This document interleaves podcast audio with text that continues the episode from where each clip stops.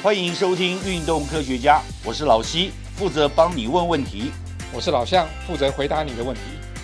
不管你爱不爱运动，人生就是离不开运动。但是运动离不开科学，所以运动科学家今天要讲复健的新观念。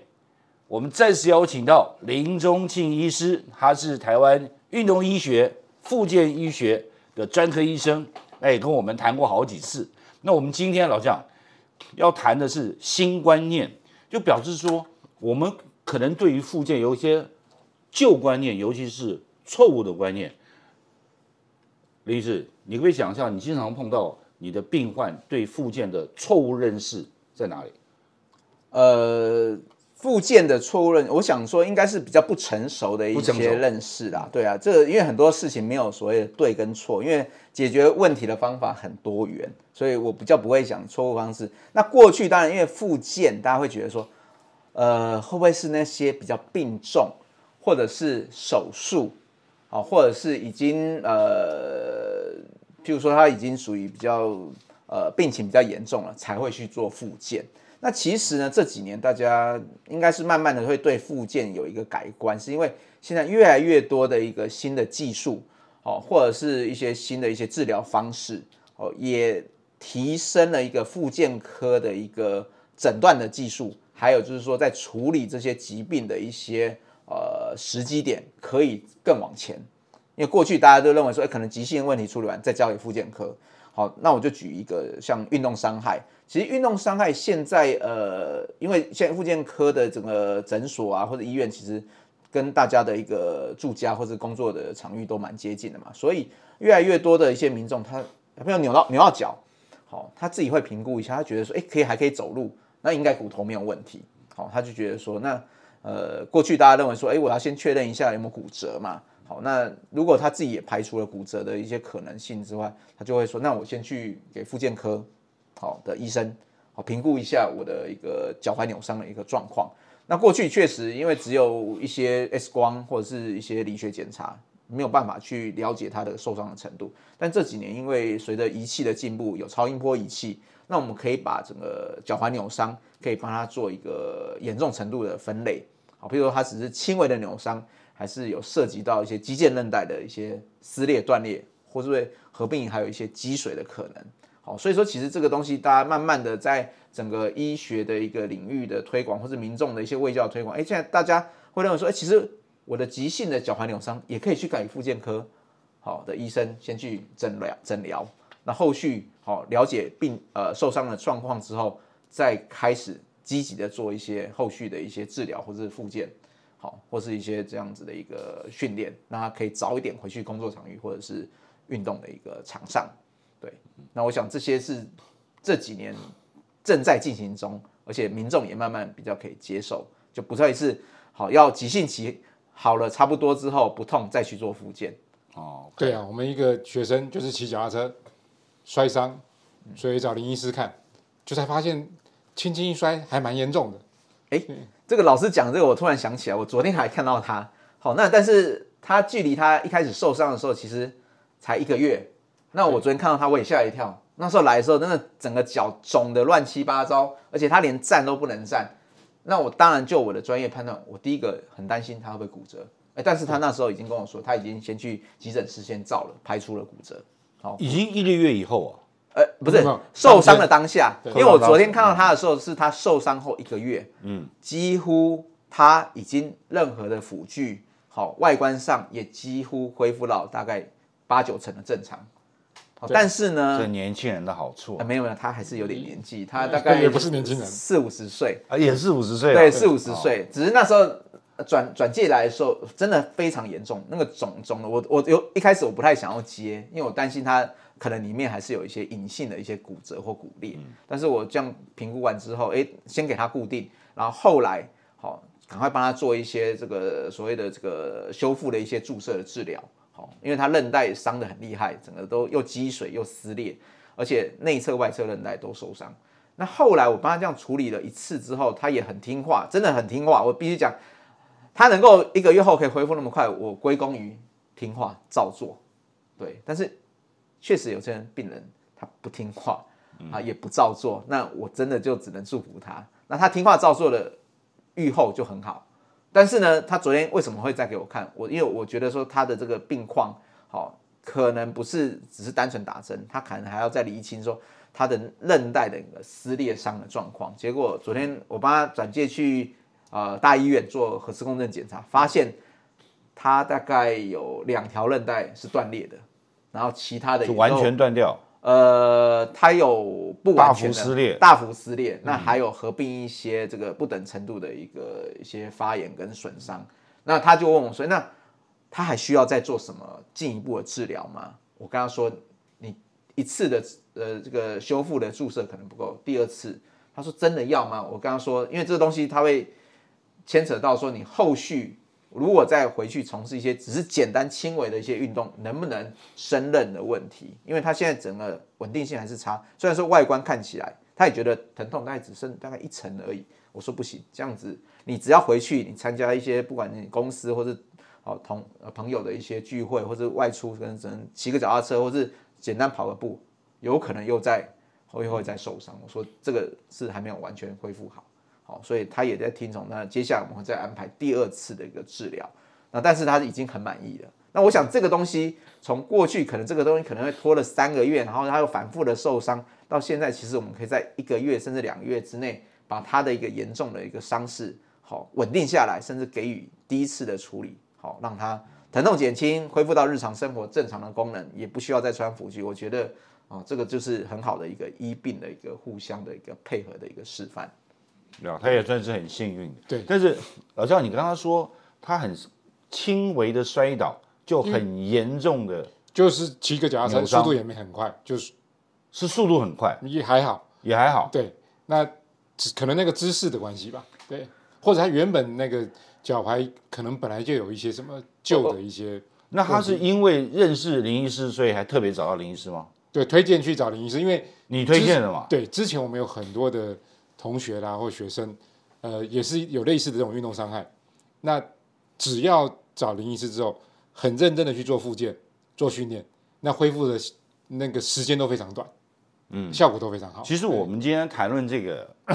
所谓的复健性观念，其中有一个，就因为台湾没有很普遍或者是很行之有年家庭医师的观念。那如果不是因为你介绍，他受伤的时候，他不会去找林医师，他不一定会去找复健科，对，他可能就看别的骨科是上最容易，而且都或者到急诊。对，那我们到底怎么样去？在就是林医师的建议，发生状况的时候，用什么样的标准去选择去看复健科？好，那我想，呃，刚刚主持人有提到说，因为目前台湾对于一个家庭医师的一个这样子的观念，呃，目前还没有很落实啦。那我想，确实这个在我们就举，如果在国外发生这个状况的话，那如果在国外发生一个脚踝扭伤，可能运动扭伤这很频繁。那第一个，那当然他因为国外的一个就医，他们很习惯就是说先去找他的家庭医师，因为他从小到大任何好感冒或者是拉肚子都找他什么血压不稳定或是头痛，第一个想到就是他的家庭医师，他会先去咨询他的家庭医师，是说请他评估说他这个状况需不需要再进一步的转诊给专科，还是说他这边只要做好基本的一个运动伤害的基本的处理，比如说冰敷、休息、固定，哎就好了。好，那当然这个东西就由家庭医师去帮他做一个比较好的建议，因为他有一定的一个医病关系，所以好去的话，第一个可进性高，第二个对他的整个身体的状况了解。那如果他专呃家庭医师评估过有问题，他需要进一步转诊，他立刻开立一个转诊单。那其实台湾目前呃应该是说政府呃健保署也是在推这样的家庭医师的一个制度。那其实它它是落实在好，可能在社区里面，他会希望说你几个专科的诊所或者几间诊所组一个叫做医疗群。因为毕竟台湾现在的每一个诊所里面，它不可比较少包山包海，什么都看。它可能诶，它比较专攻在耳鼻喉科，可能专攻在儿科，哦，比如说我们专攻在附健附健科。那但是你可以组一个团队，好，那当然，譬如说好，假设譬如说在十大分部，好旁边的某个里，好，那这边的李明他有这个问题的话，好，他去看了 A 诊所，好，发现哎他脚踝受伤，那，那 A 诊所的医生他知道说，哎，我们医疗群里面有另外一个专科医师，或哦，他这一方面很在行，他就可以好内部转介，在同一个团队里面转介。那这样子的话，哎，就达到一个说，哎，你先找你自己熟悉的专家庭医师，哦，他在帮你去衍生找到适合的一个专科医师，帮你做后端的一个诊治。那这个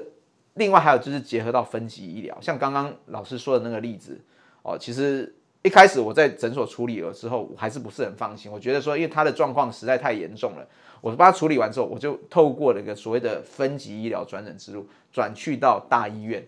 再帮这个个案去做核磁共振的检查，哦，因为毕竟核磁共振属于一个比较高单价的一个仪器设备。那你说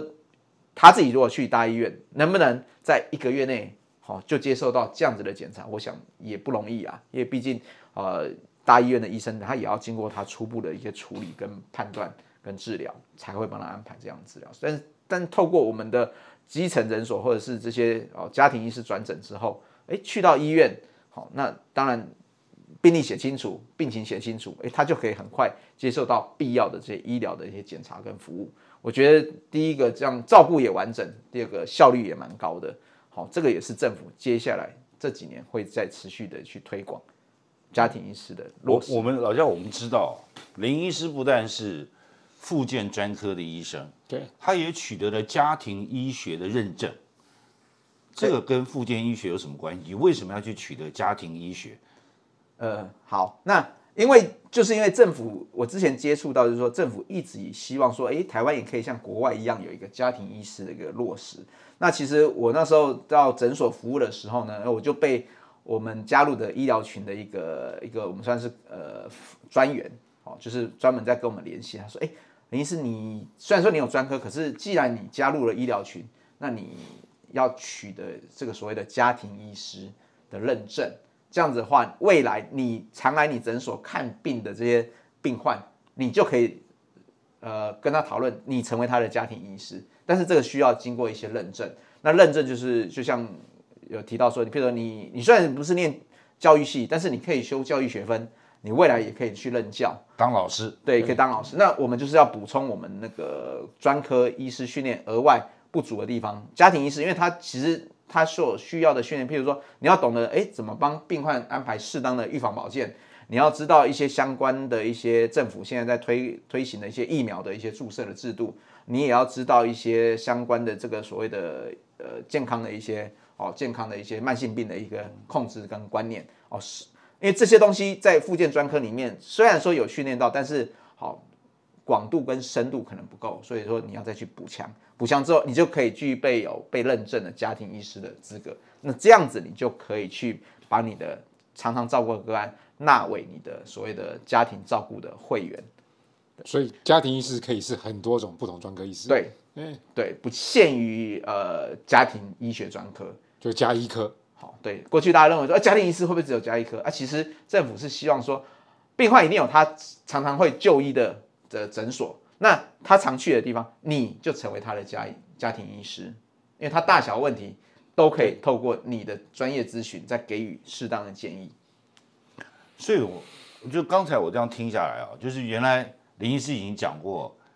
复健科已经包山包海啊，嗯，你再加上家庭医师的认证，对，那你的管辖范围哦，几乎就是无所不包了，可不可以这样讲？应该是说，因为我们在社区在诊所服务，其实我会面临到各式各样的是健康或医疗的问题，甚至现在因为整个高龄化，其实我们很多病人照顾到后期，他可能需要长期照顾的这样子的一个专业的服务。那其实呢，他整个病程我们都接触到。那等到他生命的后端，或是他病程的后端需要长照服务的时候，我们也可以啊，透过专业的这样子的一个转介或建议，好让接手的人。可能不见得是我们直接照顾，但是我们可以给予一些相关的一个专业建议或者病情上的一个啊会诊，好让整个整个一个人的照顾可以好跟政府现在提供的甚至医疗好预防保预防端到治疗端，甚至到后期的这个长期照顾端，可以有一个比较好的衔接。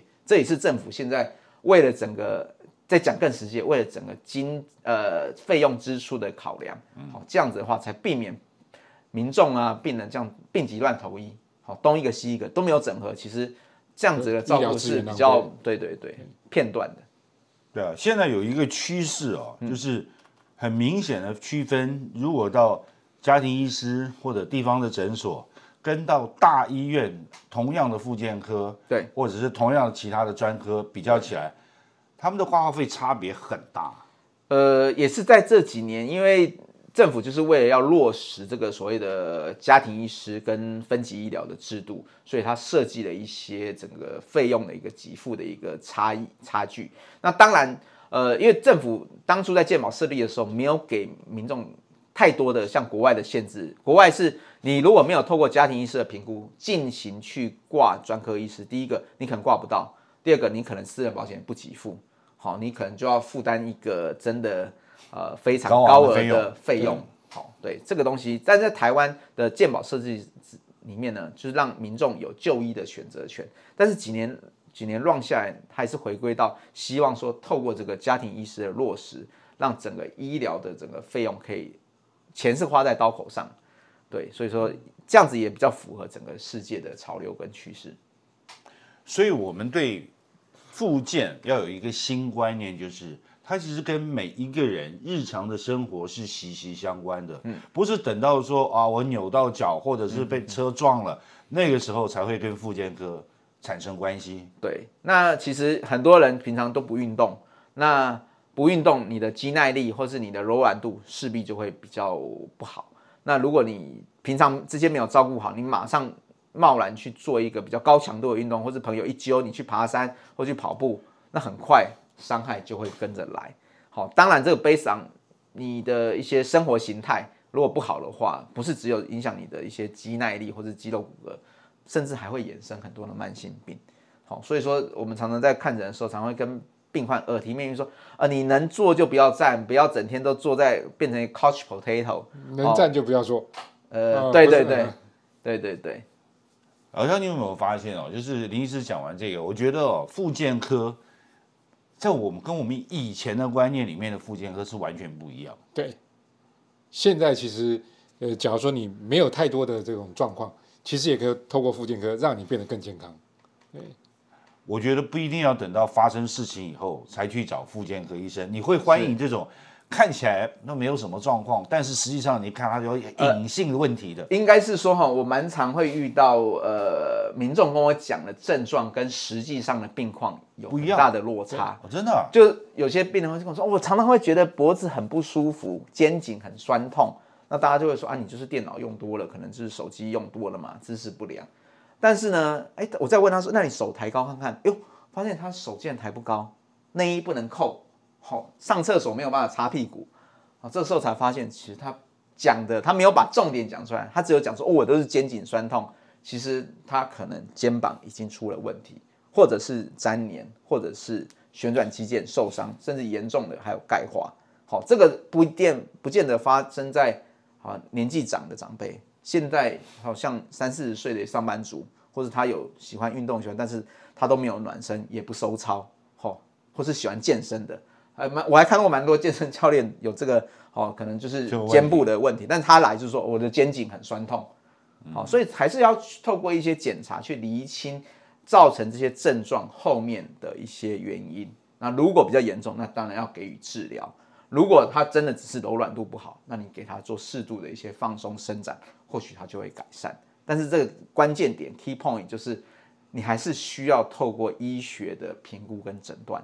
来确立他到底的病情的严重程度。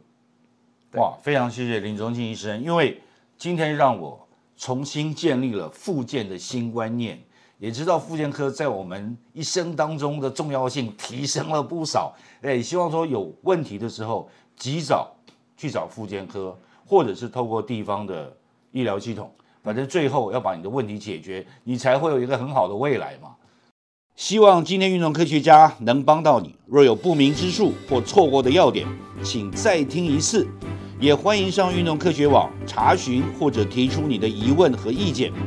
在这里，老西跟老向祝你运动快乐，科学聪明，天下太平。拜拜。